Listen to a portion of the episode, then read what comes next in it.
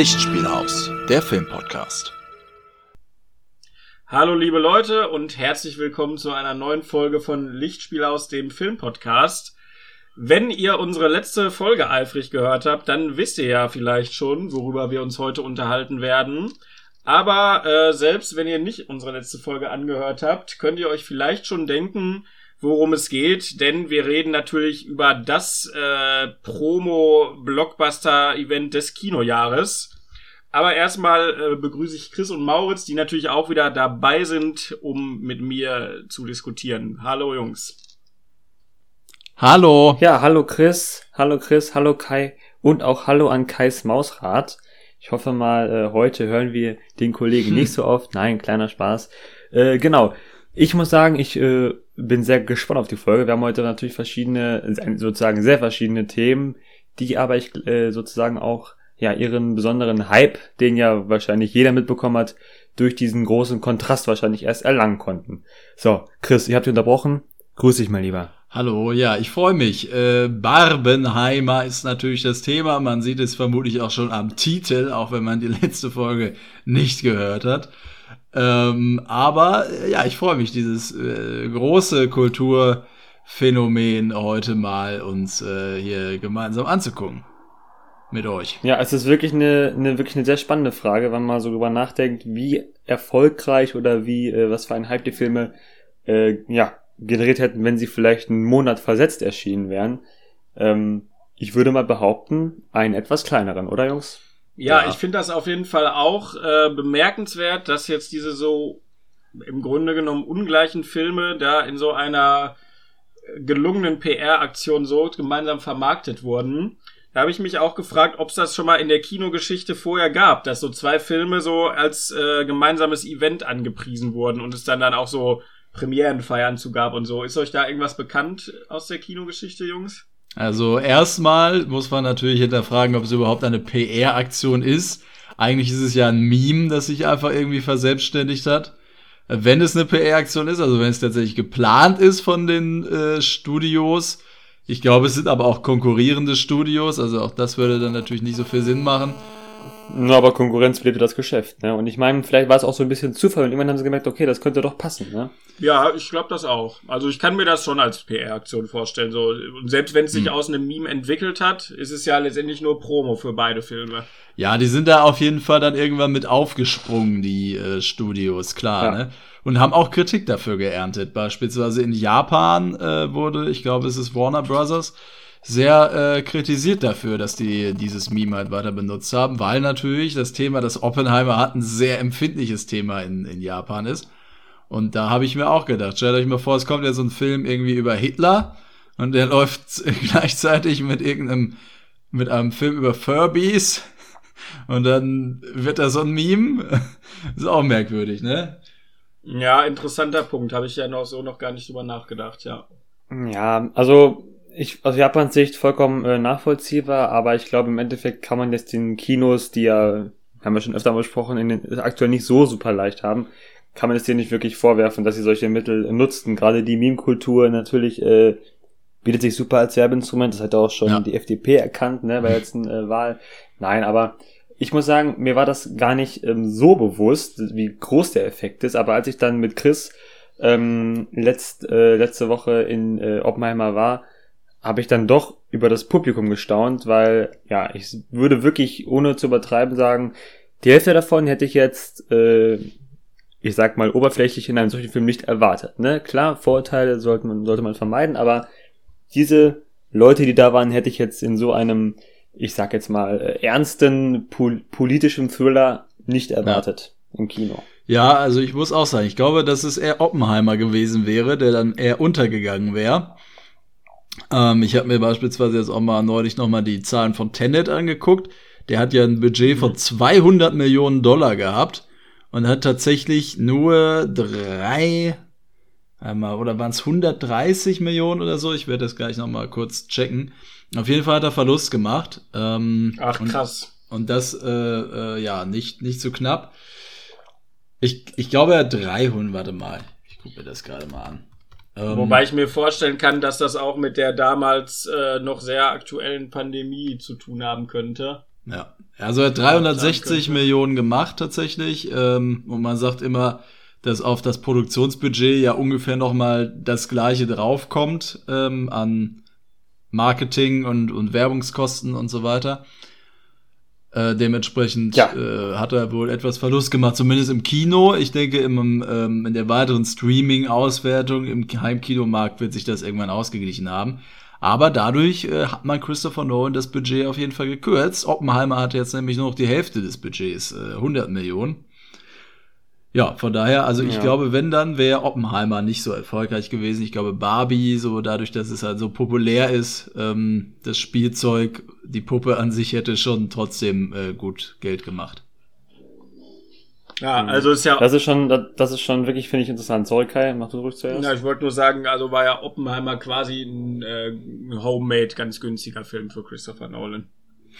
Ja. Ja, Ich finde schon immer ganz spannend, diesen Aspekt, inwieweit halt auch ein Film am Ende des Tages neben dem künstlerischen Anspruch ja auch einfach natürlich dem Geld, dem Erfolg äh, sozusagen äh, ja Schuld tragen muss, also dass er einfach trotzdem genug Geld anspielt ähm, und das wirklich eben das Marketing oft eine Menge ausmacht. Das hast du auch in deinem äh, neuen Podcast-Projekt einmal erwähnt, habe ich äh, neulich reingehört, Chris. Möchtest du vielleicht darüber kurz nochmal äh, den Querverweis äh, stellen? Ja, es gibt, es Okay. gibt einen neuen Podcast von mir und dem werten Julian, den ihr ja vielleicht hier auch äh, im Lichtspielhaus schon in der einen oder anderen Folge gehört habt.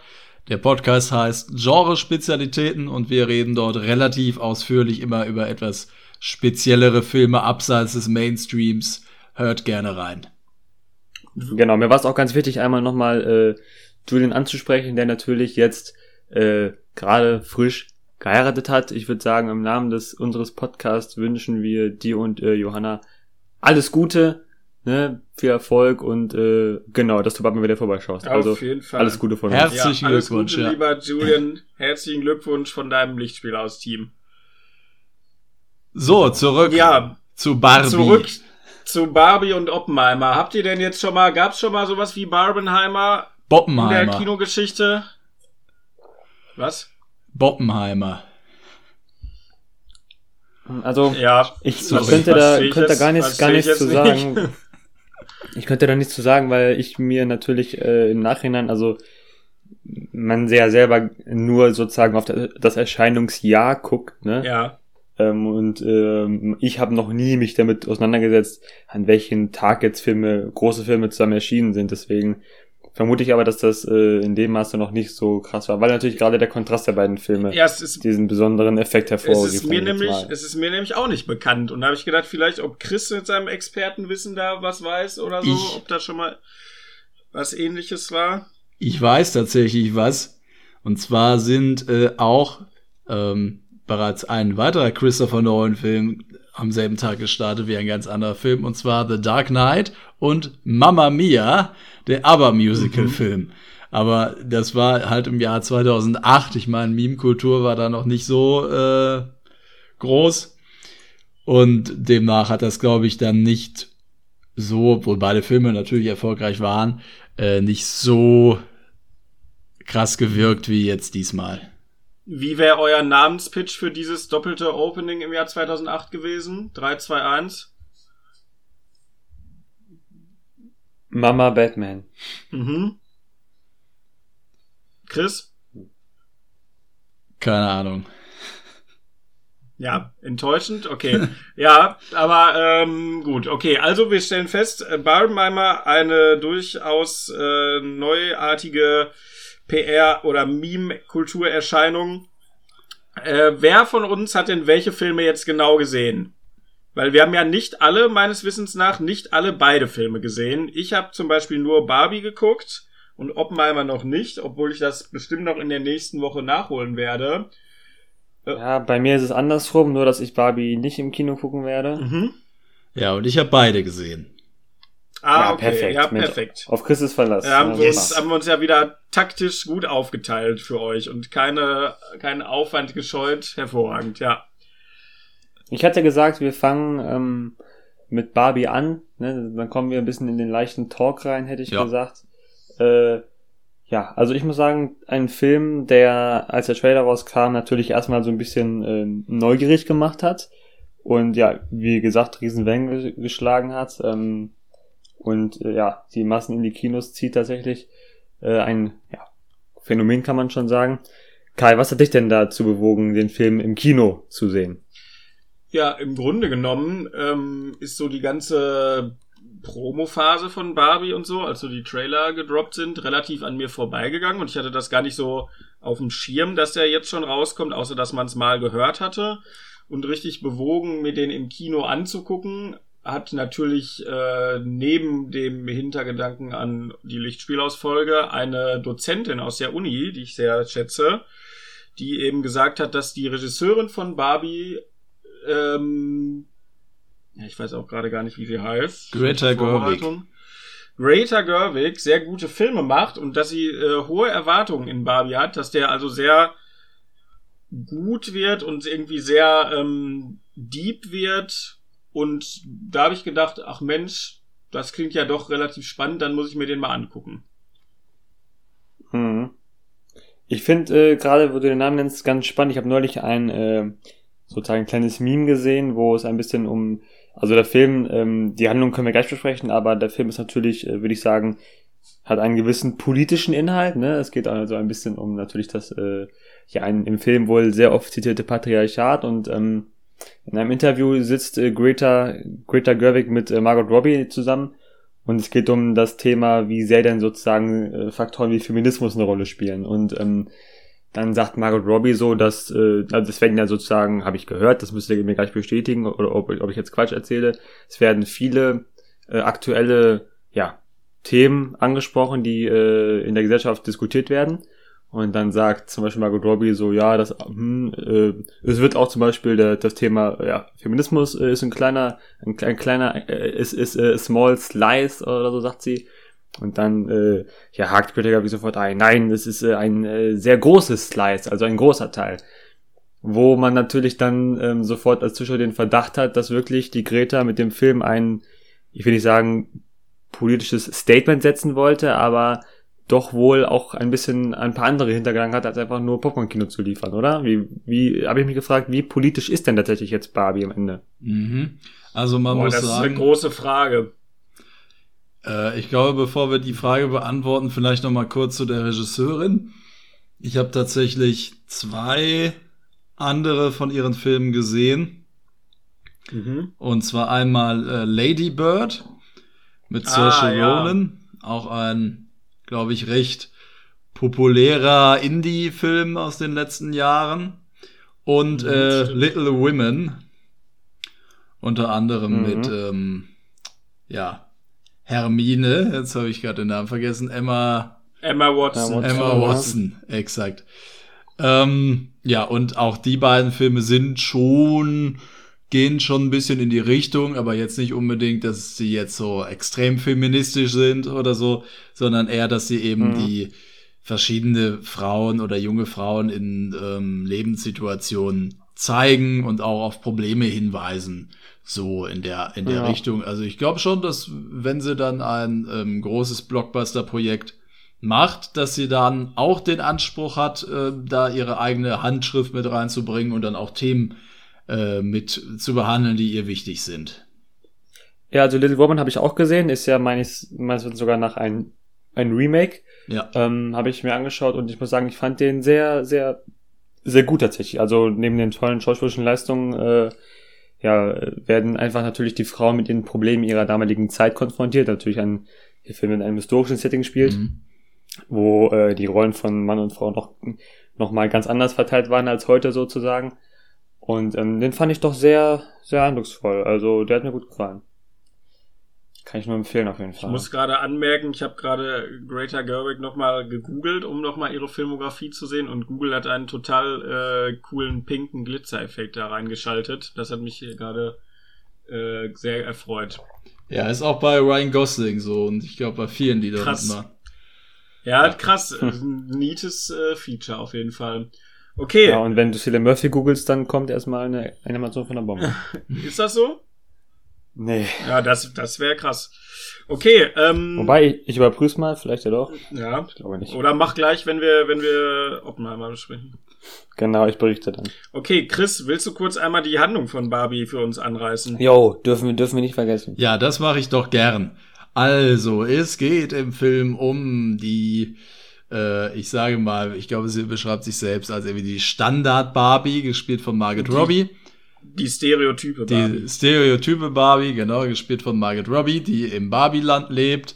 Und in dem Barbieland ist halt alles pink und alles super. Und die äh, Barbies regieren natürlich das Barbieland, aufgrund dessen, dass es eben auch alle möglichen Barbie-Puppen halt in diesem Barbieland gibt. Also die Barbie-Puppe, die jetzt, ähm, ja, die ja alle unterschiedliche Berufe ausüben. Und ähm, dementsprechend wird das halt von den Barbies geleitet, so ein bisschen das Land. Und sie sind halt eigentlich die einzigen, die wichtige Arbeit leisten, während die Kens eigentlich nur existieren, um ähm, ja von den von den Barbies beachtet zu werden. Also die Kens sind äh, spielen eine sehr untergeordnete Rolle im Barbieland. Ja, und eines Tages äh, geschieht es dann so, dass sie äh, aufwacht und der Tag irgendwie anders ist. Normalerweise sind ihre Tage immer perfekt. Aber dann ist es halt etwas anders. Es beginnt schon morgens damit, dass ihr äh, Toast verbrannt ist beispielsweise. Und dann passieren im Laufe des Tages noch einige Dinge. Beispielsweise ist ihr Fuß, der normalerweise eigentlich äh, spitz ist, platt. Ich meine, der ist ja bei den Barbie-Puppen so, damit sie eben in die, in die High Heels passen. Und ähm, ja, dann findet sie eben heraus, dass etwas mit ihrer menschlichen Besitzerin nicht ähm, ganz okay sein könnte und sie deswegen so so ähm, anders ist und macht sich dann auf mit Ryan Gosling kennen in die reale Welt. Ja. Genau, um die, um die Barbie-Welt zu retten und wieder, oder nee, um sich selbst wieder in Ordnung zu bringen eigentlich, ne? Genau, ja, eigentlich deswegen. Das stimmt, ja. Mhm. Ja, ja das ist so, finde ich, der Plot erstmal spoilerfrei ganz gut angerissen. Mhm. Ja. Ja, finde ich sehr interessant. Also gerade ähm, diesen Aspekt, äh, dass in einer Welt, in der alles sozusagen von Frauen geleitet wird, alles perfekt läuft, natürlich ein äh, ein klarer Fingerzeig, sehr äh, spannend. Was ich mich gefragt habe, am besten, ich lasse euch das reden, weil ich habe ich hab ihn ja gar nicht gesehen. Mhm. In, in echt, also in der echten Welt, in Anführungszeichen, gab es ja mal eine große Debatte äh, ähm, zum Barbie-Thema wegen der unrealistischen Beauty-Standards und äh, etc. Ähm, wird das in den Filmen auch äh, Teil oder äh, wird das irgendwie angestellt? Ja, irgendwie also es gibt, es gibt auf jeden Fall ähm, diversere Barbies anderer Körperformen und so. Und äh, es wird halt dadurch thematisiert im Grunde genommen, dass halt gesagt wird, äh, Margot Robbies Barbie ist halt die stereotypische Barbie praktisch. Mm, nicht Und das nur. ordnet, ordnet das halt zum Beispiel, so, also ordnet das so ein bisschen ein, ne? Aber es wird dass auch, Dass sie so dieses, dieses Schönheitsideal, diesem Schönheitsideal so entspricht. Was meinst du noch? es wird, äh, finde ich, schon sehr extrem thematisiert. Also die, ohne da jetzt viel vorwegzunehmen, die Ach so. Margit- Ja, ja, ja. Ja, Ja? ja, ja, das stimmt. Ja, ja, du meinst die Probleme, die sie dann entwickelt später. die Margaret äh, Robbie Barbie ähm, geht ja auch mit dem Gedanken in die reale Welt, dass alle in der realen Welt Barbie lieben. Aber so ist es ja dann tatsächlich nicht. Und das wird auch schon sehr angesprochen, dass eigentlich dieses Spielzeug eher ähm, negative Ideale hervorgerufen hat. Also ich finde, das ist schon ein zentraler Teil des Films.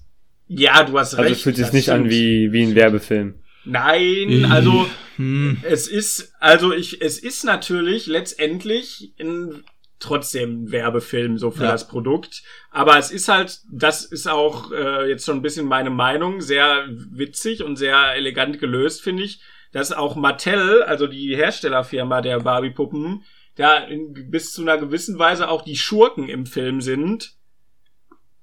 Das finde ich, finde ich, Mhm. finde ich sehr witzig. Also es ist nicht, es ist nicht eine, eine blinde Werbung so. Genau. Und was Chris gesagt hat noch, ich hatte nur gedacht an die, die äh, Darstellungsweise, ob die Barbies alle gleich aussehen oder ob die irgendwie sich unterscheiden. Aber nee, es stimmt natürlich, dass die negativen Implikationen, die Barbie irgendwie für junge Mädchen ausgelöst hat durch die Schönheitsstandards, die sie irgendwie äh, hervorruft, dass die dann schon groß thematisiert werden. Das ist richtig, ja. Mhm.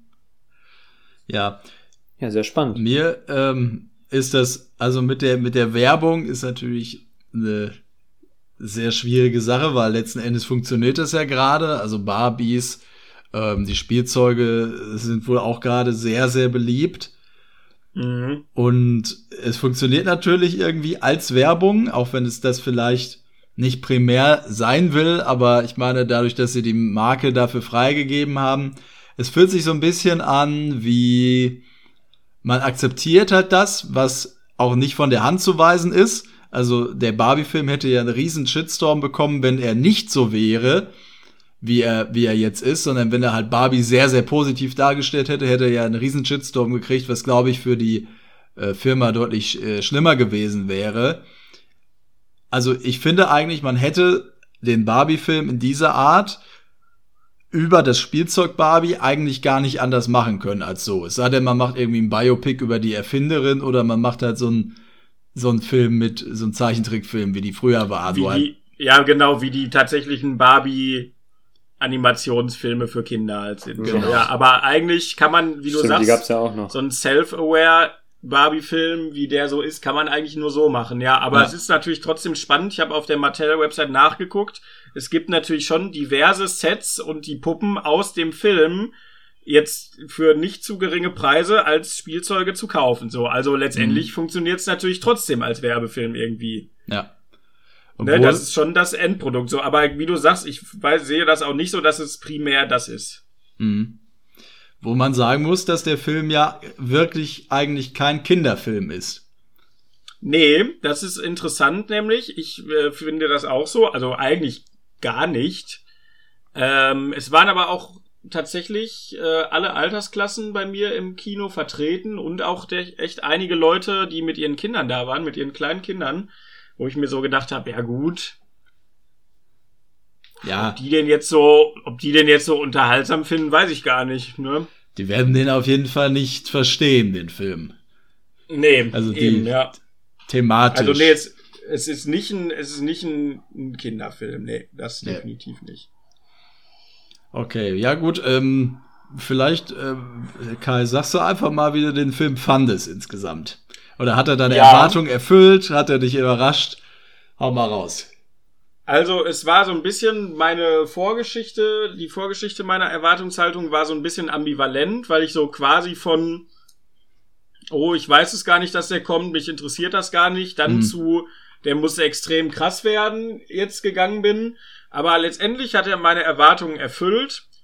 Und ähm, ich fand ihn, fand ihn sehr unterhaltsam. Also er hat mich gut unterhalten. Und hat mir auch, hat mir auch ganz gut gefallen. Er ist jetzt aber kein Meisterwerk, finde ich, mit einem äh, mit einer wahnsinnigen politischen Implikation oder so oder jetzt irgendwie revolutionäres Kino oder so. Das habe ich jetzt nicht so empfunden. Ich würde jetzt auch nicht noch ein zweites Mal ins Kino gehen, aber ich würde trotzdem empfehlen, sich den anzuschauen. Also mhm. ja, er hat meine Erwartungshaltung erfüllt. Ja. Okay. Ich habe ja tatsächlich vorher einige Kritikerwertungen gesehen zu dem Film und ja Beispielsweise Robert Hofmann hat den extrem gut bewertet, aber auch die beiden äh, von Cinema Strikes Back, die beiden jüngeren, mhm. ähm, Xenia und Lenny, genau, haben, glaube ich, beide zehn Punkte gegeben für den Film. Und haben, viele, viele Kritiker haben dann den auch sehr in den Himmel gelobt und gesagt, das ist ja wirklich grandioses und feministisches Meisterwerk irgendwie. Und da muss ich sagen, das verstehe ich nicht. Weil. Nee, ich auch nicht.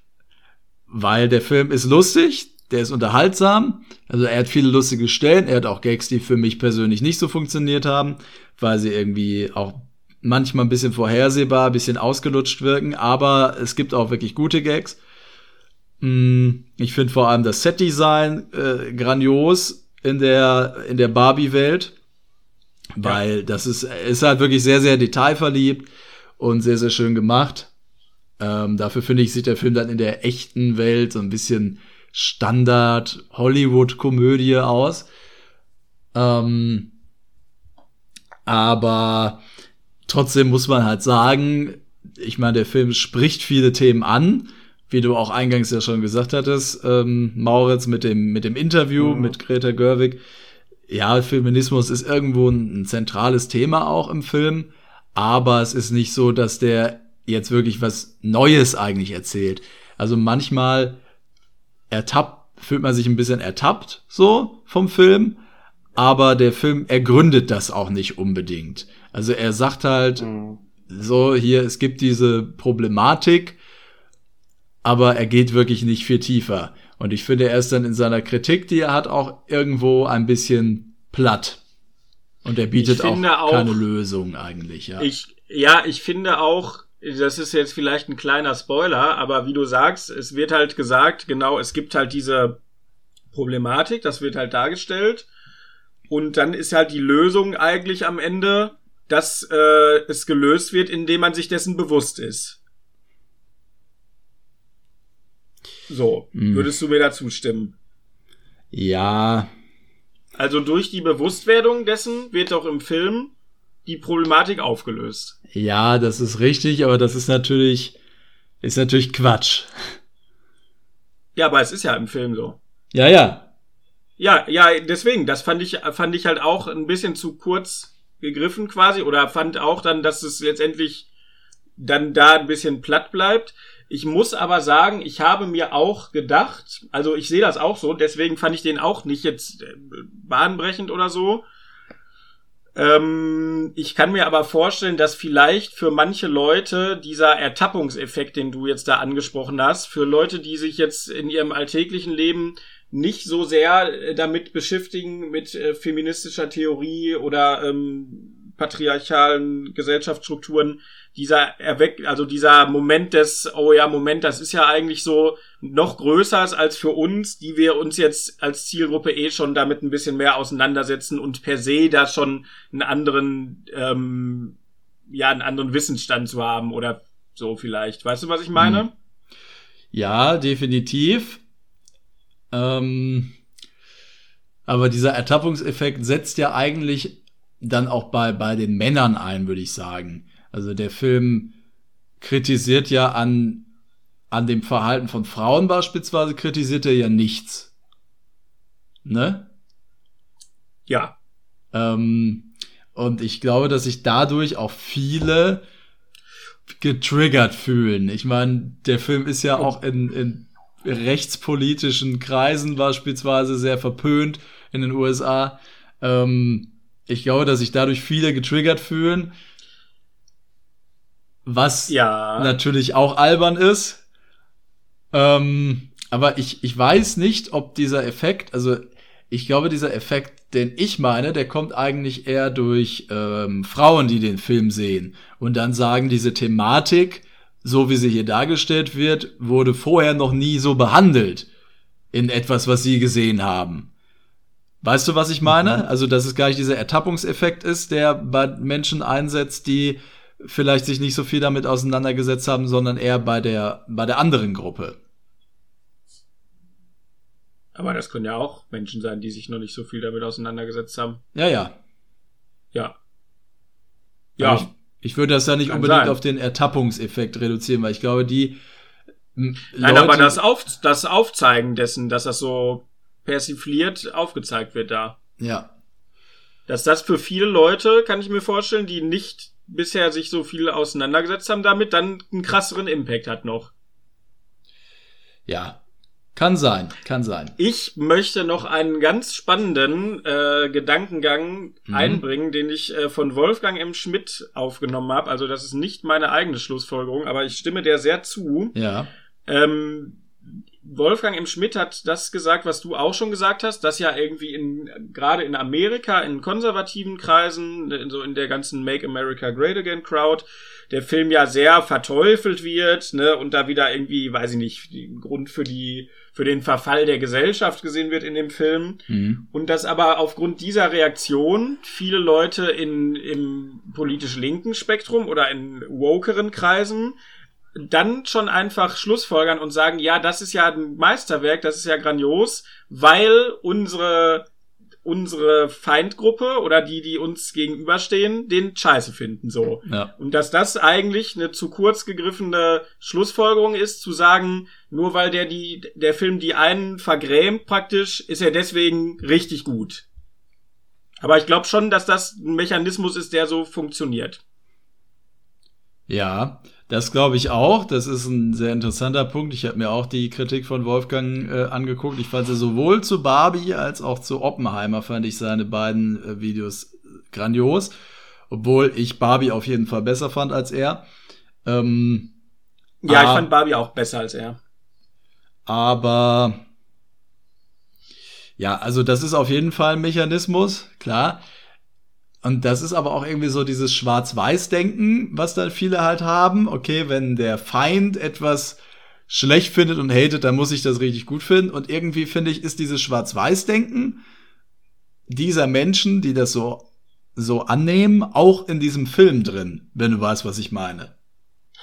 Boah, weiß ich nicht. Also ich weiß nicht, ob ich nachvollziehe, was du meinst. Okay.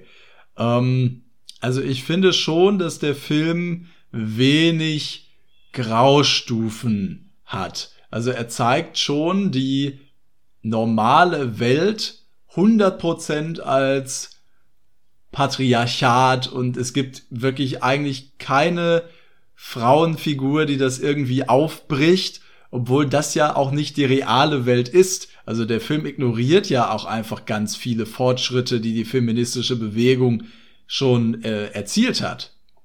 Mm, okay, ja, verstehe. Also, dass du, ja, ja, ja. Also, ich finde, dass der ein bisschen dieses Schwarz-Weiß-Denken auch fördert. Nicht unbedingt ähm, so, so extrem, wie einige ihm das vielleicht vorwerfen mögen.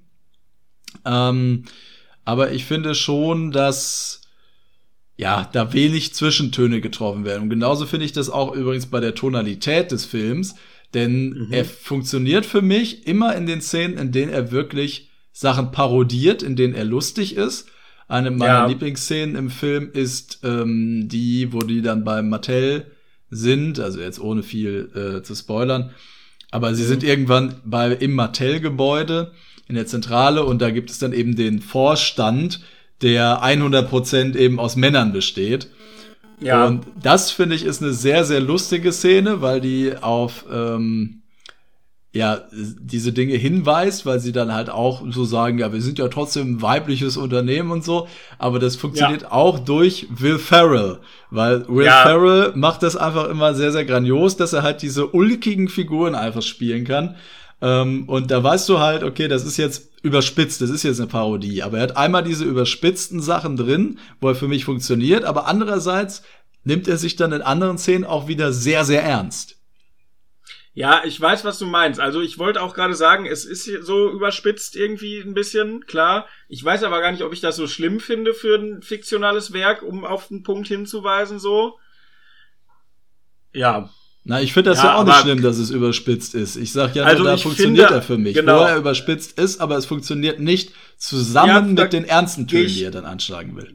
Gehe ich, geh ich mit auf jeden Fall. Ja, ne, kann ich mitgehen. Ja, ja, okay. okay. Ich fand auch Gut wirklich, ähm, warte, ich muss noch was sagen. Ich fand auch wirklich sehr, also ich finde wirklich den Film auch sehr witzig. Viele, ich fand viele gute Gags so. Und ich fand es auch sehr gelungen, dass der Film so meta ist, also so extrem meta und auch so self-aware, dass es halt irgendwie ein Film ist praktisch. Also er hat mich sehr unterhalten und so, ich fand auch ab der zweiten Hälfte ist er, oder im letzten Drittel ist er ein bisschen abgefallen so. Also ich fand die erste Hälfte mit diesem Barbie Worldbuilding und so richtig gut. Mhm.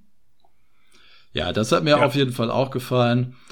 Ähm, ich finde einen Punkt, den, den muss man vielleicht noch ansprechen, bevor wir dann vielleicht zu einer abschließenden Wertung oder so kommen, ähm, ist halt, dass auch in dieser Barbie-Welt trotzdem, trotz dass der Film sehr feministisch ist, ist so diese, wie dann die, oh, es ist so schwierig, das ohne Spoiler irgendwie zu, zu formulieren.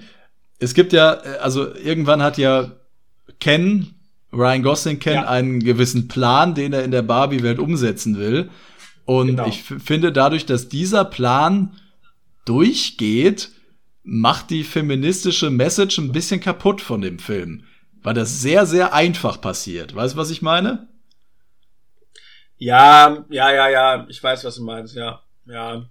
Aber also, gut, man könnte ja sagen, dass die dass die Barbies in der Barbie-Welt ja nicht, äh, also ja kalt erwischt werden davon, dass die sich ja nicht im Klaren sind, was da passiert, zum Beispiel.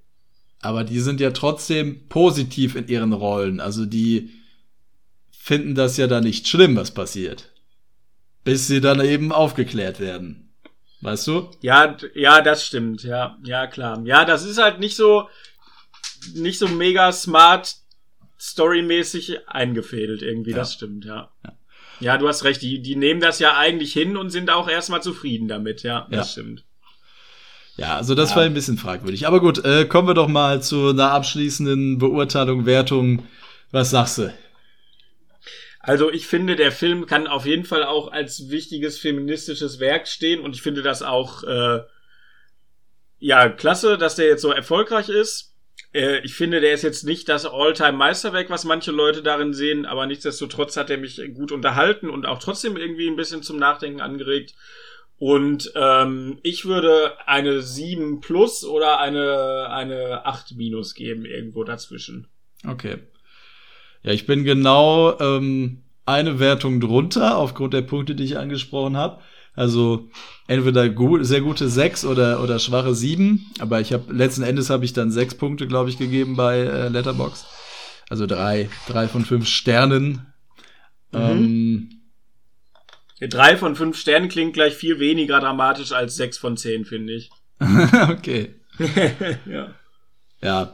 Ähm, ich ich finde den auch unterhaltsam. Ich finde, der hat viele lustige Szenen. Ich finde, der funktioniert für mich aber nicht immer im Humorbereich. Und er hat halt doch dann einige Sachen, die mich stören, aber insgesamt ist es trotzdem auf jeden Fall ein unterhaltsamer, ähm, netter Film, der Themen anspricht, der Themen, wichtige Themen aufwirft, aber auch nicht darüber hinausgeht.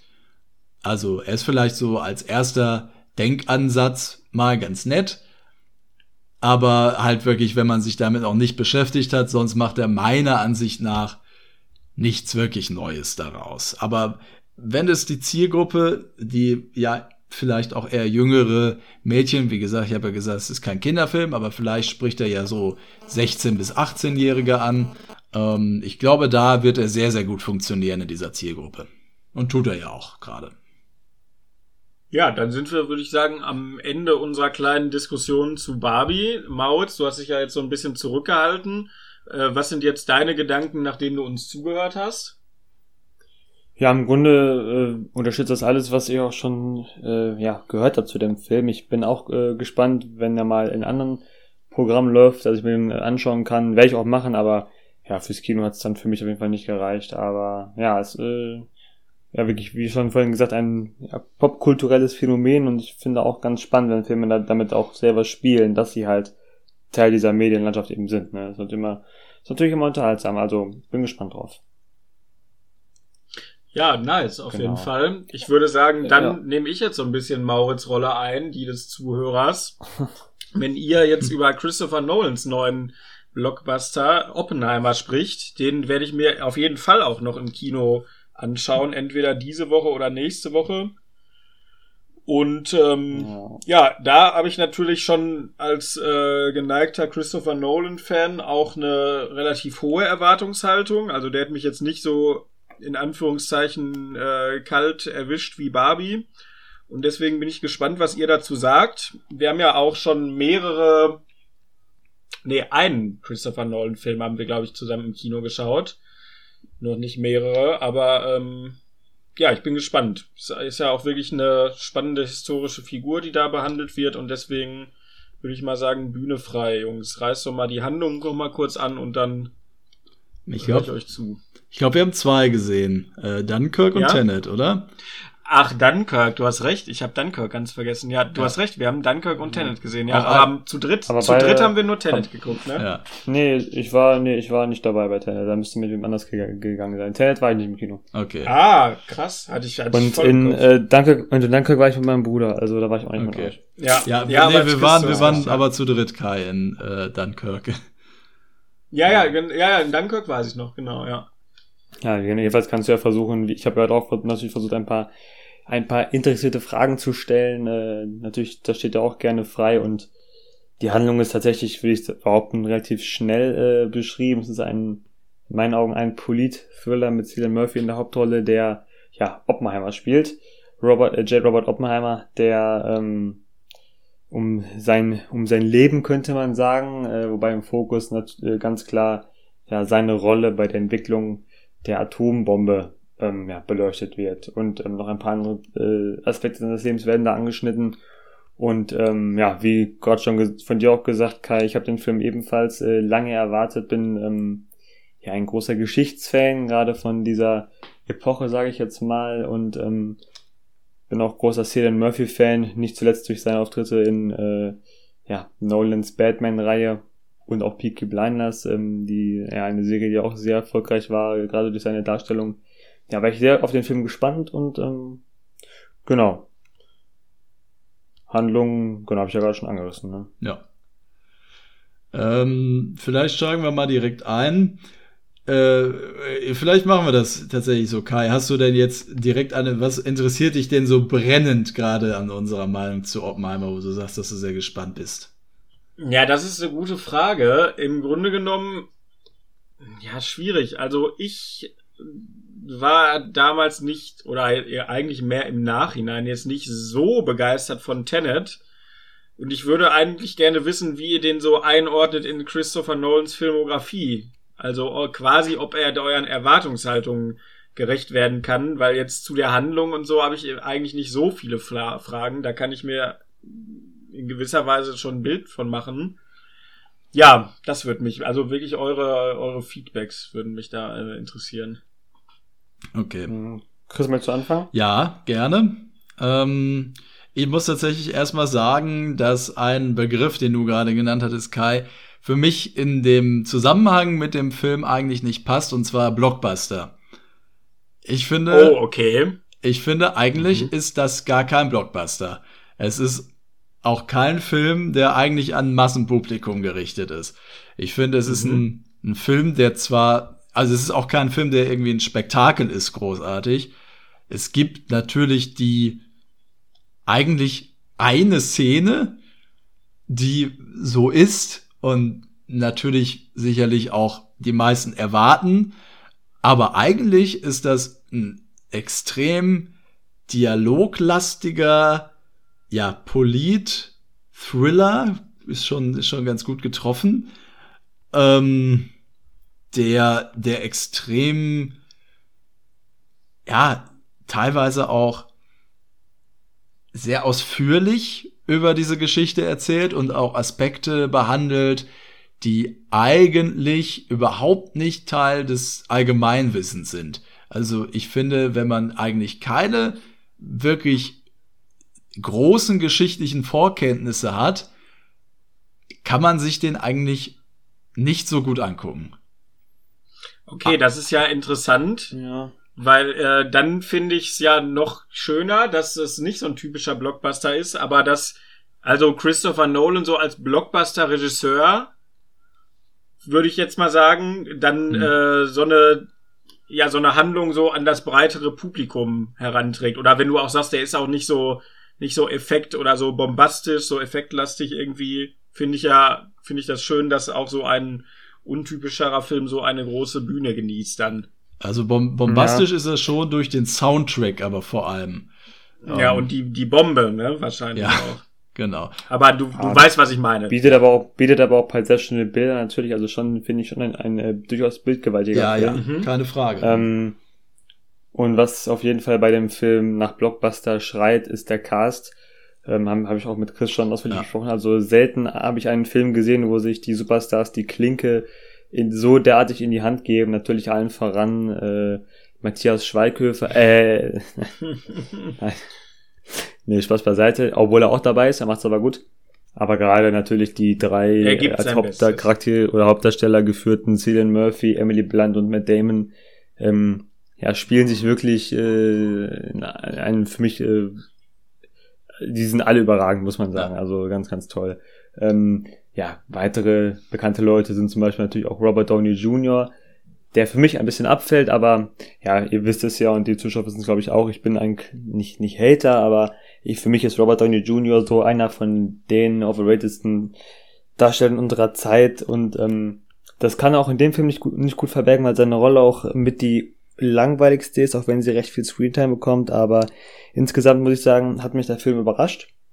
das ist ja schon mal bei einem historischen Film schon mal, äh, ja, eine, eine starke Leistung, weil an sich weiß man ja im Grunde, was passiert sozusagen. Aber durch seinen Aufbau, ähm, ja, gibt es Sachen, die ich vorher so nicht erwartet hätte. Sehr, sehr interessant alles. Ähm, was finde ich ein bisschen schwierig ist, wie du gerade schon sagst, ist der Vergleich oder die Einreihung in andere Nolan-Werke, weil ja von der Machart ähm, ja sehr schon sich sehr unterscheidet. Ähm, ich meine, Historienfilme äh, hat er im Grunde, bitte korrigiert mich, wenn ich falsch liege, ist hauptsächlich von ihm Dunkirk bekannt. Mhm. Der spielt ja in einem Zeitraum von realgeschichtlich so zwei, drei, vier, fünf Tagen ungefähr. Mhm. Während Oppenheimer ja durchaus sich über mehrere Jahrzehnte erstreckt. Und ähm, das ist auch einer der Kritikpunkte, die viele Leute anbringen, den ich auch durch, durchaus unterstützen kann, dass viele Szenen äh, nur wenige Sekunden oder keine Minute gehen und es sehr, sehr viele Sprünge gibt und ähm, es, auch wenn viel geredet wird, es äh, nicht immer Platz gibt für wirklich tiefgehende Dialoge oder Länge Dialoge, weil doch sehr schnell wieder dann eine, eine Szene ist. Ne? Also ich meine, es ist der Machart geschuldet und ähm, auch wahrscheinlich kaum anders zu lösen. Aber ich verstehe, wenn jemand sagt, dass ihn das ein bisschen aus der Handlung rausreißt. Mhm. Also der Film ist nicht chronologisch erzählt. Nein. Ähm, nee. Okay, ja, das ist ja schon, ist ja schon interessant, auf jeden Fall. Eine interessante Herangehensweise für so ein Biopic. Aber ja. es ist auf jeden Fall auch ein Biopic, wie es es meiner Ansicht nach so vorher noch nicht gab. Mhm. Ähm, und äh, ich habe das auch vorher gehört, dass viele Leute das nicht mochten, dass der so springt und so. Mich persönlich, es ist halt auch ein bisschen verwirrend, weil es eben auch diese Schwarz-Weiß-Szenen gibt, die aber eigentlich nichts mit der zeitlichen Ebene zu tun haben. Normalerweise sind ja Schwarz-Weiß-Szenen in Filmen immer welche, die ähm, in der Vergangenheit liegen. Das ist halt hier, ja. also klar, von aus heutiger Sicht liegt natürlich alles in der Vergangenheit, was dort passiert, aber ähm, die Schwarz-Weiß-Szenen sind eigentlich Szenen, die nach den bunten Szenen spielen, größtenteils. Ähm, das ist halt so die Sache. Ja, und es gibt auch natürlich auch sehr viele Figuren, was ja. ist auch teilweise natürlich dann knifflig. Und du hattest den Cast ja schon angesprochen. Ich weiß gar nicht, ob du, würdet ihr es als Spoiler einschätzen, noch darüber zu sprechen, wer da noch alles auftritt? Nein, denke ich nicht. Okay. Ähm, also, Florence Pugh ist dabei. Kennt man ja jetzt beispielsweise aus äh, Midsommar, wo sie grandios war. Casey Affleck. Mhm. Äh, die, die, ist auch bei Little Women. Äh, das Little stimmt, Women auch dabei. bei Little Women, ja. Äh, Casey Affleck tritt auf einmal auf. Rami Malek tritt auf einmal auf. Kenneth Brenner oh, tritt auf einmal auf. Gary Oldman tritt auf einmal auf. Josh Hartnett ist auch wieder dabei. Ähm, mhm. Finde ich richtig schön, dass er so eine kleine Renaissance gerade hat. Äh, Jason Clark ja. kennt man beispielsweise auch noch. Der hat auch schon Hauptrollen gespielt in anderen äh, Blockbustern. Ähm, und wer ist denn noch dabei? Eldon Ehrenreich, äh, der Han Solo-Darsteller. Also Matt Damon. Ja, Matt Damon, genau. Äh, den hatten wir ja gerade schon angesprochen. Äh, Matthew Modine, Private äh, Joker, spielt mit. Also es ist wirklich ein unglaublicher ah, Cast und man, man, man erkennt auch an jeder Ecke eigentlich irgendwie einen Darsteller, auch wenn man den dann gerade nicht direkt beim Namen vielleicht nennen kann, aber das, der Cast ist unglaublich und natürlich Matthias Schweighöfer. Ja. Ähm, da hat man echt teilweise das Gefühl wirklich, dass die einfach nur mal mit Nolan zusammenarbeiten wollten und auch wirklich kleine Rollen annehmen, wobei natürlich ähm, das auch jetzt keine keine Ramschrollen sind, also die kriegen halt schon ihre Zeit, aber es ist wirklich krass, wer alles mit dabei ja, ist. Und aber ich muss sagen, es ist unglaublich. Also ich habe lange auch nicht mehr so ein gutes Schauspiel gesehen wie in diesem Film. Also so so viele gute Darsteller, die auch noch wirklich alles geben mit ihren Rollen. Ähm, unglaublich. Äh, Wolfgang M. Schmidt hat in seinem Kritik, in seinem Video gesagt, es ist das Kino der Gesichter. Und ähm, das stimmt. Es ist wirklich einfach wieder richtig großes Schauspielerkino mit fantastischen Dialogen, wo sich Darsteller auch mal halt in längeren Dialogszenen wirklich an die Wand spielen, wie ich es wirklich lange nicht mehr gesehen habe. Und ähm, für mich ist hier vor allem Killian Murphy in der Hauptrolle hat mich einfach wirklich umgehauen. Also ist für mich wirklich eine der besten ähm, Darstellerleistungen, die ich seit langem gesehen habe, muss ich sagen. Hm, das klingt ja wirklich äh, nach einem Fest für äh, die Augen und die Ohren. Ja, kann ich nur zustimmen. Kann ich nur zustimmen. Ich glaube, viel mehr äh, kann man auch gar nicht äh, verlieren, oder? Also ich würde ungern dazu viel vorwegnehmen, ähm, außer auf jeden Fall eine klare, eine klare Empfehlung auszusprechen für den Film. Ja. Äh, also ich muss tatsächlich sagen, ich weiß gar nicht, ob das schon so, äh, so rübergekommen ist bisher, aber für mich ist es einer der besten Christopher Nolan-Filme. Also Top 3, würde ich sagen. Stark, ja, das klingt ja vielversprechend für mich. Mhm. Aber man muss halt auch sagen, es geht dann auch sehr viel so um die McCarthy-Ära und um diese ganze Verleumdung, die es in der Zeit gab. Und mhm. wenn man da eben nicht so den historischen Background hat oder nicht so sich wirklich damit auseinandergesetzt hat, äh, ich habe halt im Studium habe ich, ähm, ich glaube ich, ich äh, in zwei oder drei Arbeiten mich auch damit auseinandergesetzt. Mhm. Dementsprechend war mir das bewusst so, aber wie Maurits es ja auch schon eingangs gesagt hat, wenn man sich mal so im Saal umgesehen hat, dann hat man sich schon gefragt, okay, wie viele wie groß ist der Anteil der Leute, die das jetzt wirklich gerade kennen, also die damit was anfangen können überhaupt mit diesen Begriffen. Und dann kann ich absolut mhm. nachvollziehen, dass man sich auch irgendwie ein bisschen überfrachtet fühlt vor diesem Film, weil er schmeißt ja wirklich mit Namen und Begriffen ähm, sehr um sich. Ähm, und dazu kommt halt diese ungewöhnliche Handlungsstruktur, die mich persönlich aber wirklich gar nicht gestört hat, weil ich finde, dass es total Sinn macht denn diese Rumschneiderei hängt auch häufig damit zusammen, dass auf etwas Bezug genommen wird. Und das hat für mich funktioniert und wie auch Wolfgang es in der Kritik herausgestellt hat, hat das ja auch was damit zu tun, dass er den Film irgendwie so konstruieren wollte, wie eben auch die Bombe konstruiert wurde, wenn man so will. Äh, klingt mhm. klingt ja. zwar ein bisschen ähm, ja, ein bisschen merkwürdig, wenn man das so sagt, oder vielleicht ein bisschen hoch, hochtreibend. Aber ja, ich finde, man hätte das nicht linear erzählen können, weil es ist schon so recht viel, was nach dem eigentlichen Klimax des Films passiert, aber wenn man das linear erzählt hätte, dann hätte das von der Storystruktur keinen Sinn ergeben. Und deswegen finde ich das auch vernünftig, wer das so gemacht hat. Also ich fand den Film wirklich fantastisch. Ich will den auf jeden Fall auch noch mal sehen. Ich würde den auch gerne noch mal im Kino sehen tatsächlich. Und oh ja, dann kann ich ja vielleicht auf dich zukommen bei gegebener Zeit, dass wir den noch mal gucken. Ja, sehr gerne. Also mich hat der wirklich umgehauen und auch nachträglich noch beschäftigt. Also ich habe mich da jetzt auch noch mal mehr eingelesen danach. Ich finde, das ist auch immer ein gutes Zeichen, wenn ein Film das schafft, dass man da auch weiter neugierig ist und sich dann auch weiter mit auseinandersetzt. Und ähm, ja, ich für mich auf jeden Fall bisher so der das Highlight des Kinojahres 2023. Ja, dann gib doch gerne deine Punktwertung ab schon mal. Ja, ich würde äh, neun von zehn Punkten geben.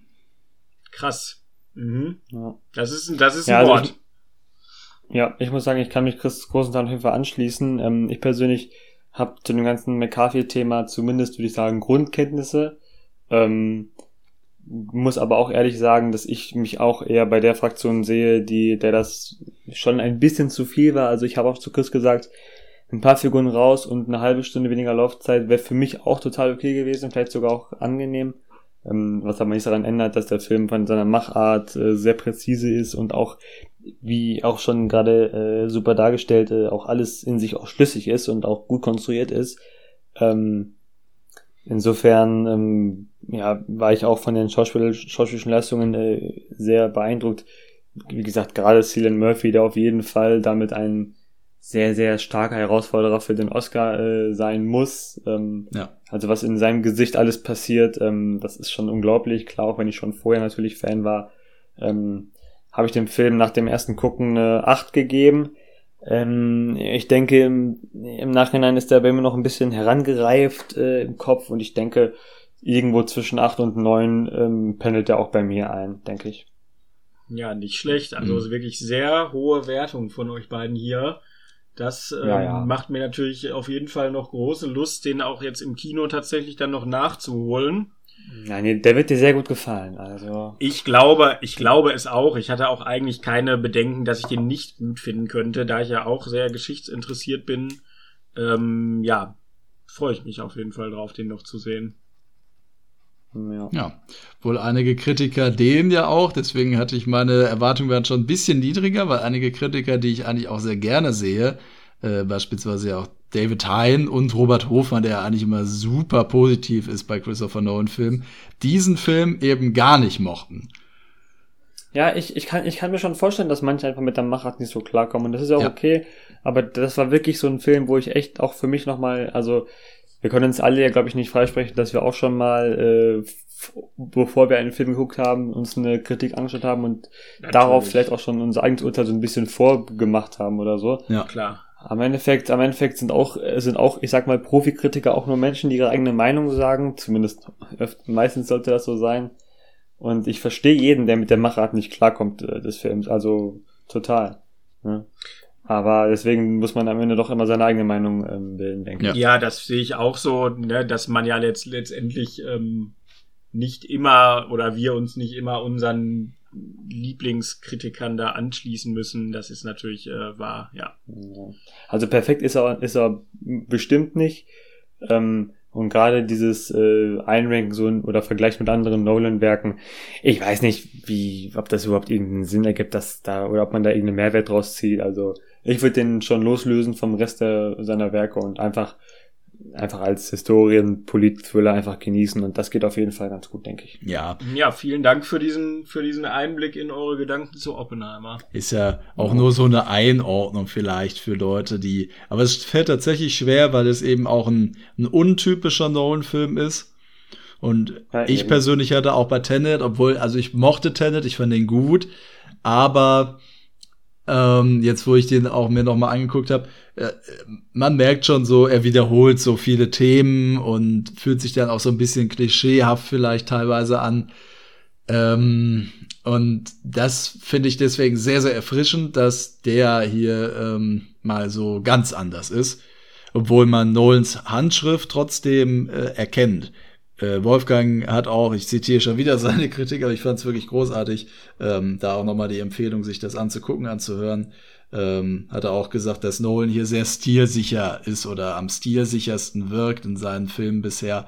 Und äh, das ist aus meiner Sicht auf jeden Fall so. Der Film fühlt sich ein bisschen Ja. an, deswegen noch mal auf die ähm, auf die Länge zu sprechen zu kommen, wie so ein so ein Film, der eigentlich ein Director's Cut oder so ist. Also man, ich kann nachvollziehen, dass man sagt, okay, halbe Stunde kürzer wäre auch okay, aber wenn ich mir einen Director's Cut angucke von einem Film, dann ist es ja ein Film, der mir sowieso schon gut gefällt und dann will ich auch mehr sehen.